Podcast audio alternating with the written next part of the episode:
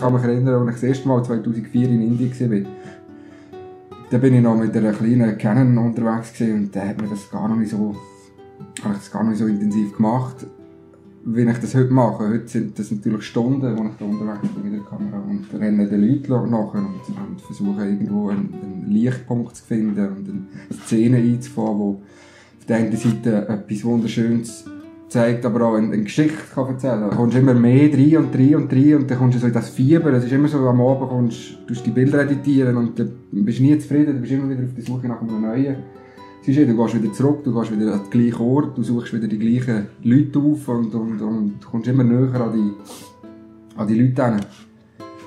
Und irgendwann kann es sein, dass dann halt eins, zwei, drei Bilder entstehen, die dir entsprechen und wo halt der Effekt hat, wo einfach die Belichtung stimmt, das Licht stimmt und die Person überhaupt nichts mehr mit mir zu tun. Also sie blendet mich aus, aber sie lädt mich auf eine extrem Nähe, also lädt sich extrem Nähe darauf ein, als, als jetzt fotografiert zu werden.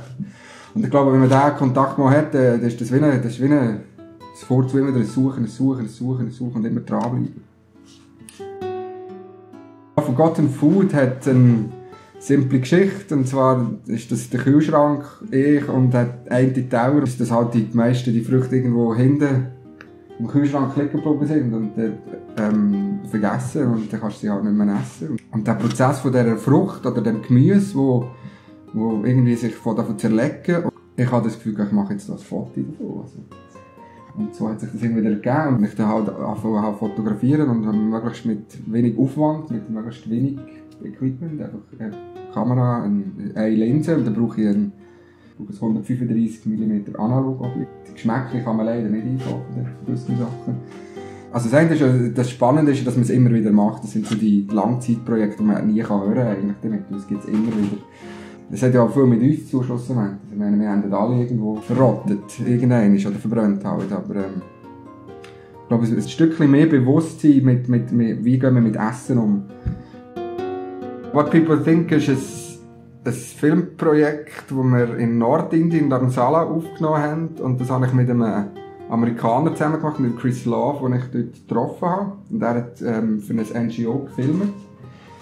Und ähm, wir hatten die Idee gehabt, durch verschiedene Inspirationen auf YouTube, ähm, all die Leute, die auf das Dharamsala reisen, um den Dalai Lama zu sehen oder um irgendwelche Meditationskurse zu machen, irgendwie was auch immer, für, für spirituelle Gänge, ähm, die Leute zu packen und, und zu interviewen und sie über, über, über essentielle Fragen zu fragen. Also, ähm, sind wir bereit zum Sterben? Und das ist irgendwie etwas in Indien, etwas ganz anderes, ähm, ganz anders ähm, Umgang hat mit, mit dem Tod. Das Spannende ist, dass man nach 14 Jahren Indien reist und immer das Fokussieren halt auf die Bevölkerung.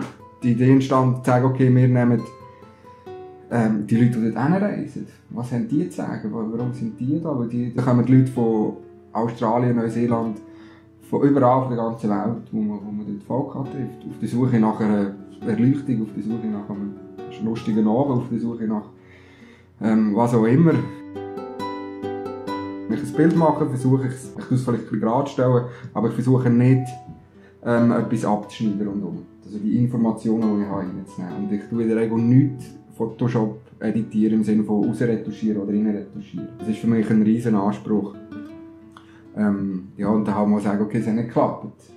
Hätte man jetzt können, aber ist jetzt nicht gewesen.